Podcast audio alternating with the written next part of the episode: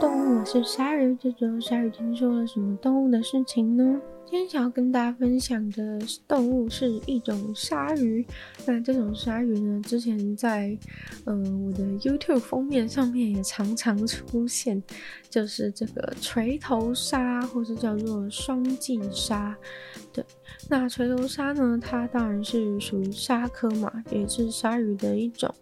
但是呢，主要就是因为它头部的形状非常的特别，所以呢，得到了这个锤头鲨的名字，就很。像它的头就是一个锤子的形状，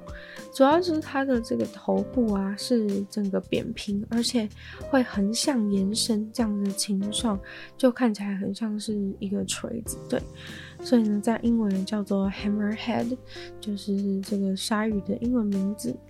然后呢，这个锤头鲨呢，它们的头叶就是其实有各种不同的功能。但是并不是所有的种类都是有完全一样全部的功能，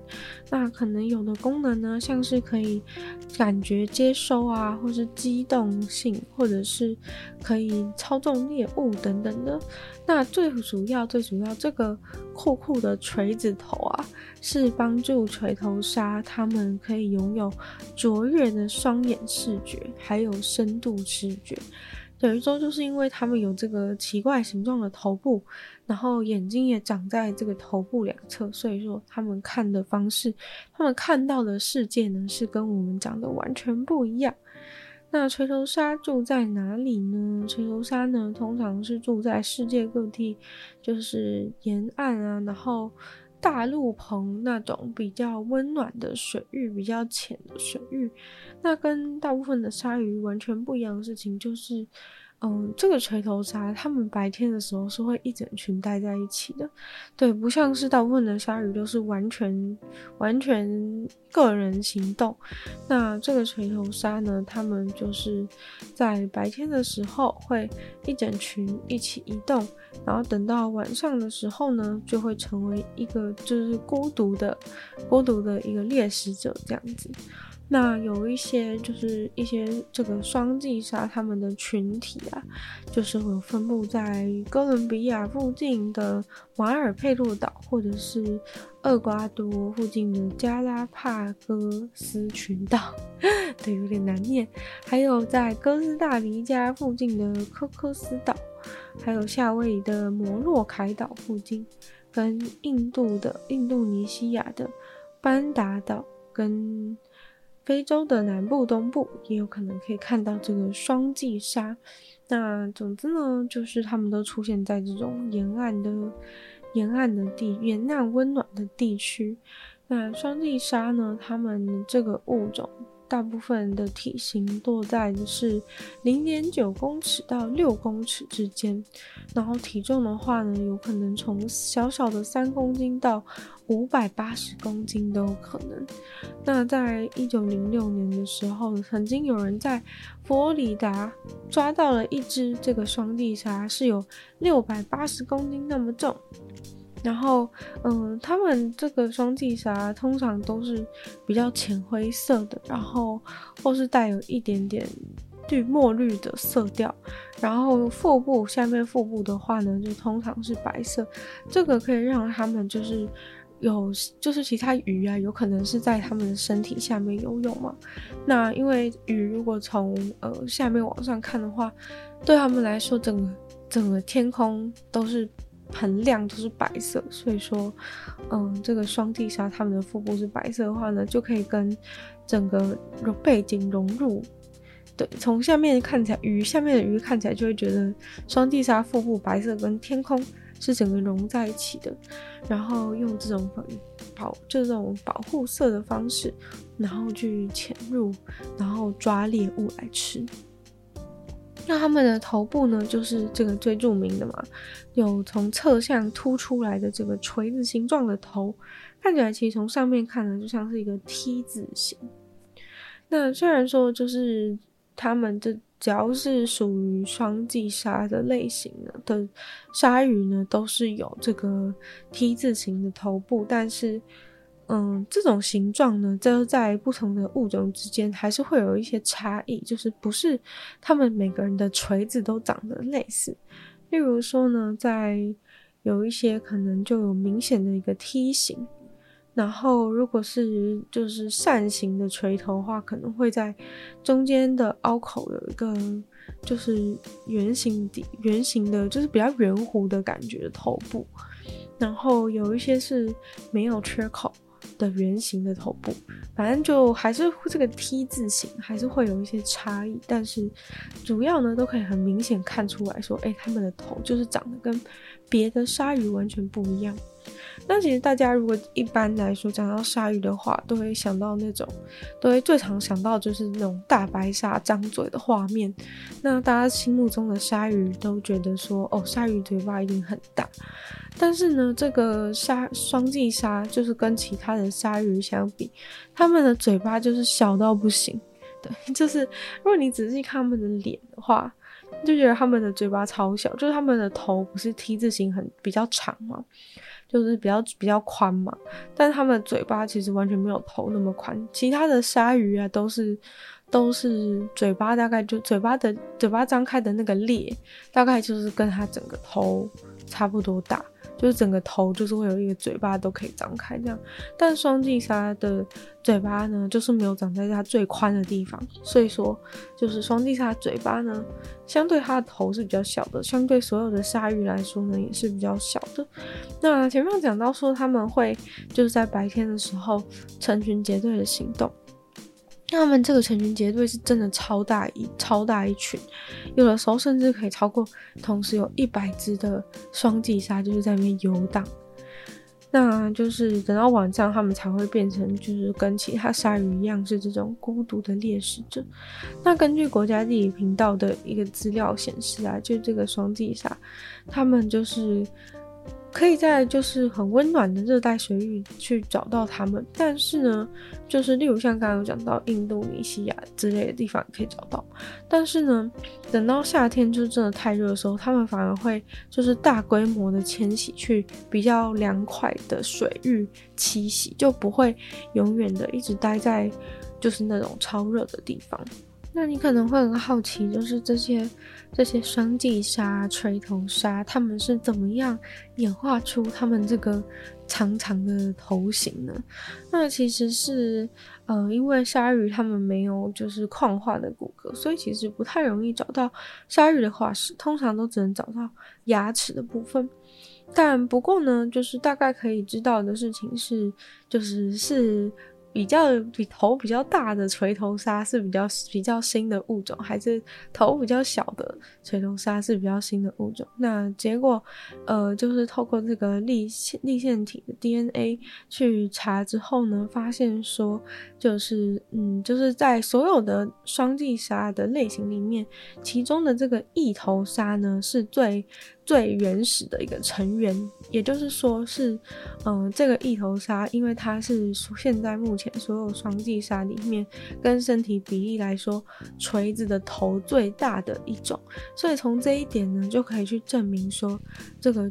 头锤头越大的这个双髻鲨，它们其实是存在越久，等于说是第一批的祖先呢、啊，他们的双髻鲨一定是有一个很大很大的锤子。那所以说，其实这个锤子呢，是从很大，然后其他的双髻鲨演化上是越来越小的。不过呢，这个头部的形状到底可以做什么用？这头部的锤子的形状啊，就是其实最重要的一个功能是可以增强增强这个鲨鱼它们的视力。像很多人都会嘲笑说，哦，其他的鲨鱼就是呃很像眼睛很瞎，就是都看不清楚。但这个锤头鲨呢，它们的视力就是真的超级好，因为呢，它们的这个眼睛啊，就是长在它们这个锤子的两端，所以说呢，它可以看到整个。垂直平面上三百六十度的视觉，超级厉害。就是你要想他走路的时候，是他游泳啊，不是走路。他游泳的时候是可以看到整个附近三百六十度环境的一个视野。然后呢，他可以随时的看到自己的上面跟下面，超级厉害。对，他可以随时看到自己的上面跟下面，因为其实几乎他的这个锤头啊，就是真的是。嗯，有一些种类的话，看起来甚至比它整个身体还要宽，所以说它应该是可以看到整个完整的画面，整个完整的附近的画面。那头部的形状呢，就是之前呢还有被认为说有可能是可以帮助这个双髻鲨他们找食物，因为呢，是不是这个锤子的头啊，有助于他们在近距离可以去就是很有机动性的，然后很快速的，不会是不会就是失去平衡然后转弯这样的感觉，说是不是可以当成一个那个平衡的平衡的摇杆的感觉？但是呢，其实。现在新的研究认为并不是这样。现在新的研究是觉得说，主要是因为他们的这个鲨鱼，他们这个双髻鲨，他们的脊椎的结构非常的不寻常，所以才能够帮助他们非常快速的转弯。对，就是主要是脊椎的形状，让他们转弯的时候会非常顺畅，而不是整，而不是靠头部就可以提供它就是转弯的一个方式。虽然说呢，就是这个头部的形状的确是能够影响它，就是头在转弯的时候的移动，但并不是主要原因。那头部的话，其实可以是可以帮忙提供一点点升力，就有点像飞机的感觉。对，那从这个对于就是最原始的这种异头鲨，也就是头最大的这个异头鲨来研究的话呢，会发现说这个锤头鲨、双髻鲨。它们的形状呢，显然是跟就是它们的感觉器官，就是感知功能是有关联性的。那跟所有的鲨鱼都类似的事情，就是，嗯，就是锤头鲨它们也有这个所谓的电感电感受孔，对。然后鲨鱼的头上的毛孔呢，就是会通向它们的感觉管。那反正就是可以帮助他们去察觉附近环境的一种一种功能，因为它可以去检测，就是有没有其他生物产生的电场。那这样的话，他们其实就很方便，可以知道说，哎，附近有没有任何其他的生物出现。那就是因为原本的鲨鱼，它的头就是比较长得比较正常，就是跟它身体完全是接在一起流畅的。那这个锤头鲨，它们的头部因为形状变得更加的宽阔，所以说呢，它们的接收器等于说可以分布在更广泛的它们这整个头的的整个头的面积上面，所以就有点像是就是如果你有一些无线电的无线电的那种接收器天线，无线电的天线好了，那你一定是直觉的说把它装在更。广泛的面积上面，它的收讯是更好的。所以说呢，像锤头鲨它们这种整个宽阔的、整个宽阔的头的形状的话，上面你想象它装天线的话，它一定能够比其他的鲨鱼还要更有效率的，就是可以去扫到、去扫描到说，哎，附近有有没有猎物可以吃这样。那双髻鲨或者这个锤头鲨，它们每年只会只会繁殖一次。然后呢，繁殖的方法主要呢是有这个雄性的鲨鱼会去猛烈猛咬，会去疯狂咬这个雌性的鲨鱼，然后一直咬，一直咬，一直咬，咬到它同意跟它交配为止。然后呢，双髻鲨它们是用胎生的繁殖方式。然后就是，当然是，当然是，就是说，等于是直接有雌性的双髻鲨生下就是新的双髻鲨宝宝。然后，因为跟其他鲨鱼一样嘛，就是它们的受精是在受精是在内部，对，所以说就是比较，就是他们是会需要通过一个内向器官，然后把雄性把雄性的精子转移给雌性。然后呢，就是。就是发育中的这个胚胎呢，一开始会有一些就是内部的这个，就是有点像蛋黄，就是卵黄囊的东西去维持它营养，就是会先去供应这个卵里面的胚胎，就是去生存。然后，但是等到这个蛋黄它们都嗯、类似吃完之后呢，就是这个吃完的这个蛋黄囊就会变有点像是一般哺乳类动物的这种。胎盘，对，还蛮酷的，对。然后呢，之后就会就会变成像一般哺乳类，就是是由这个妈妈，然后妈妈吃的东西，然后从胎盘去提供营养，直到这一个小小的双髻鲨出生。所以说，其实蛮酷的过程是，呃，简单来说的话，其实就是这个。嗯、初期阶段的时候会有点像是，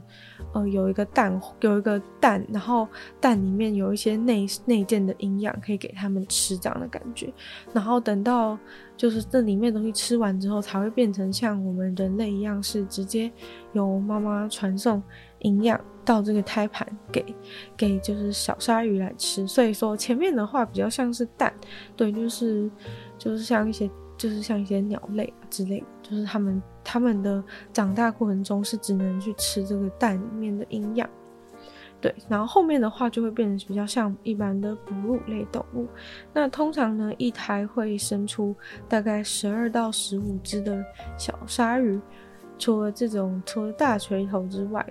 大锤头的话，他们就会一次生二十到四十只的小鲨鱼。那这些小鲨鱼呢，就是通常他们会群聚的生活，然后直到呢他们长够大，可以独立生存为止之前，他们都会一起，兄弟姐妹都会一起的活动。那双髻鲨他们喜欢吃什么呢？其实当然他们最主要的猎物就是鱼类。那也包括其他的鲨鱼，如果体型比较小的话，也有可能被它们吃掉。那主要喜欢吃的就是鱿鱼啊，或者是章鱼啊，或是甲壳类动物。其实体型都算是比较比较小一点啦。然后他们最喜欢吃的一种鱼呢，其实是其实是红鱼。对，他们其实最喜欢吃的是红鱼。然后这些。这些这些双髻鲨呢，他们常常就是会被发现在海底游泳，然后他们会跟踪一些猎物，然后在一些状况的时候，他们可能会把自己的这个锤子头当成是武器，像是刚刚他们最喜欢吃的这个红鱼，他们是会用就是自己的自己的这个锤子头，然后去撞向这个红鱼。然后在这个红鱼它有点、有点、有点晕，然后就是有点摇摇摆摆的时候，冲过去咬它，把它吃下去这样的感觉。那就是这个大双髻鲨呢，它其实是就是是攻击性最强的其中一种。然后它们除了体型更大之外，它们攻击性就是强到有可能会自相残杀。吃掉别只双髻鲨，或者是连自己的小孩都有可能把它吃掉。那但是呢，蛮有趣的一件事情是，大家都知道鲨鱼呢，应该就是肉食性动物吧，很明显的，对。但是其实呢，是有人发现过这个双髻鲨，就是。它的肚子里面有一半全部都是海草，就是在死掉之后把它解剖，就发现，哎、奇怪，这个鲨鱼怎么怪怪的？怎么怎么吃了那么多草？对，一般来说是觉得可能会不小心吞下去，对，但是其实就是虽然鲨鱼它们并不是，就是它们主要还是只能消化肉类，但是这个草的部分呢，它还是能够部分的。还是能够部分的去消化它。那这个事件呢，就是是唯一已知，就是唯一有发现过，就是好像杂食性的鲨鱼。对，虽然说没办法确定它到底是为什么，就是肚子里那么多海草，但是它确实就是把它吃下去了。那这个锤头鲨它们的种类啊，其实。有还蛮多种的，那就有像刚刚那种异头鲨啊，就是就是说它的身体其实蛮真的蛮真的蛮细的，但是它的这个头真的超级宽，就是所有里面的这个头最大，锤子头最大的，然后也是最接近原始的，最接近原始的一种髻头鲨。然后呢，这个。再来就是还有这个长得像扇形引擎盖的，对，长得像扇形引擎盖的其实也蛮酷，就是它的，就是它的这个，它就是叫扇扇形的头部啦，应该是因为它的这个头啊前面是圆圆的关系，虽然说，嗯，它旁边它也是长得像一个锤子，只是它就是头的前端是圆圆的。然后再来的话呢，就是还有这个这个大西洋发现的这种。卡罗莱纳的双髻鲨，然后它们的头呢，就是比较普通中型大小，我觉得啊，个人觉得中型大小，我自己判断的，对，没错，反正，嗯，感觉好像常常看到那个一些照片里面，常常出现的都是这种扇形的锤头鲨，卡罗莱纳的双髻鲨。然后呢，再来还有这个勺头鲨。其实这个勺头鲨呢，它是比较少被大家介绍到的。对，它也是一种一种双髻鲨，但是它是住在这个它住在这个西大西洋的热带水域。大概是从这个巴拿马到巴西的南部，或是在秘鲁北部之类都都可以找到它，但是就比较少人认识这一种，不知道为什么。它的头也是，它头也是有点圆圆的，对，但是又没有到刚刚那么圆。其实把它头的前段 摘下来，我看起来有点像一个香菇的形状，对，有点像香菇的形状。然后刚刚介绍过这个大锤头鲨，就是最凶的。对，就是最凶的。他们还有这个镰刀状的背鳍之类的。然后我觉得这个大锤头鲨，它的身体的形状就是蛮像，嗯，就是感觉跟其他的鲨鱼特别的像，而且颜色也蛮灰的。对，就是感觉跟特其他的鲨鱼特别像，就是比较比较有比较粗壮一点。因为我觉得其他的双其他的双髻鲨，就是它们的这个身体都蛮细的。对，就是不像其他的鲨鱼，感觉都是身体比较，身体比较比较有厚实感的感觉。对，然后还有这个帽头纱啊，然后或者是小眼睛的垂头纱。对，小眼睛垂头纱身上还有带一点黄色的黄色的感觉，所以有人叫它金双髻，或者叫它咖喱纱，叫它咖喱纱蛮好笑，就是 是觉得它很像。很像咖喱嘛，对，然后还有再来是光滑光滑的双髻鲨，那光滑的双髻鲨就是它们前端是没有没有凹痕的，但是也是圆比较圆头的，对，那总共呢大概就是这几种了，总共大概就是这几种，那其中呢这里面有非常多几乎都是濒危极度濒危，所以说这个双髻鲨的生存状态是不太妙。那其实呢，就是，嗯，双髻鲨它们最大的这个最大的敌人，当然就是人类。虽然说就是不会不会去攻击人类，但是其实就是在渔业当中，很常都会把这个双髻鲨直接把它捕起来。然后在热带渔业当中，就是最常会最常会不小心捕到，因为他们就是栖息在那附近。那渔夫在捞其他鱼的时候，就会不小心的把这个，就把不小心又把这个全部，把这个锤头鲨，他们全部都一起捞在一起捞，整整锅这样子捞起来的感觉。那嗯，因为鱼翅啊，在某些地方，像亚洲、像中国、像台湾之类的，被视为是美味佳肴，所以说，呃，有人说这个双髻鲨它的这个。鱼翅的这个鳍针上面是特别好吃的，所以说，呃，这个双髻鲨好像有可能会常常被这个渔民切断鱼鳍，然后就把它们再丢回去海里。那基本上呢，这一只这一只鲨鱼它就死掉，因为它不能游泳了，它就是像被断手断脚一样，所以它就不能游泳。但在夏威夷的文化当中，就是因为。鲨鱼是被认为是一种海神，然后他们还会去想象说，这鲨鱼是鲨鱼是就是有一些就是他们的家人家庭成员死掉之后就会转世成就转世成鲨鱼的感觉，对。但是呢，在其他文化当中，感觉都是把鲨鱼当成是凶狠的食人动物这样的感觉。那其实呢，就是比最就在所有的双髻鲨里面，就是最常在水族馆里面出现的是这个帽头型的帽头型的的双髻鲨，原因是因为它的体型比较小，所以说就是他们会就是会把它拿起来，会把它抓起来养。对，毕竟就是鲨鱼真的是需要比较大的这个。比较大的空间来生活嘛，所以说比较大的比较大的鲨鱼是越南就养在水族馆里面，所以说他们通常想要展示这种双髻鲨的时候，就会选择比较小的、比较小的这个帽头型的帽头型的双髻鲨来养。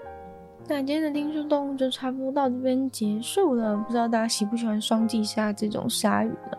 个人是觉得它长得非常的可爱，就是它这个锤子头的形状，长得长得非常的可爱。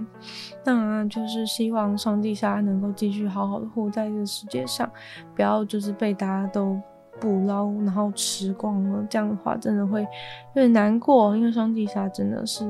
一种很可爱、很可爱的鲨鱼，希望他们可以好好的活在世界上。那就是真的不真的就是可能。可能吃鱼刺的话，真的就是会对，真的就是会对这个鲨鱼，他们会有最严重的影响。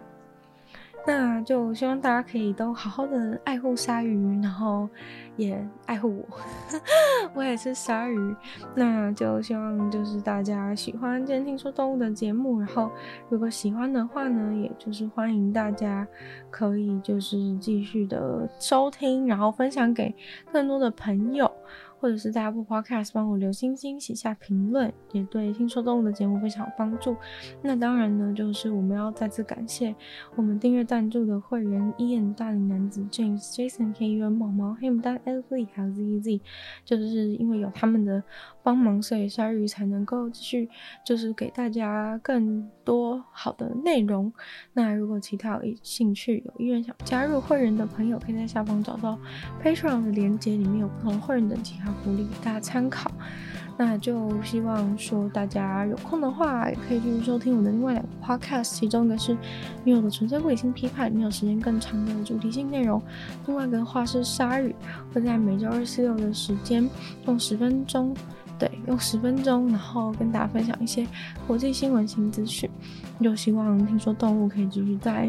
每周五跟大家相见，那我们就下次见喽，拜拜。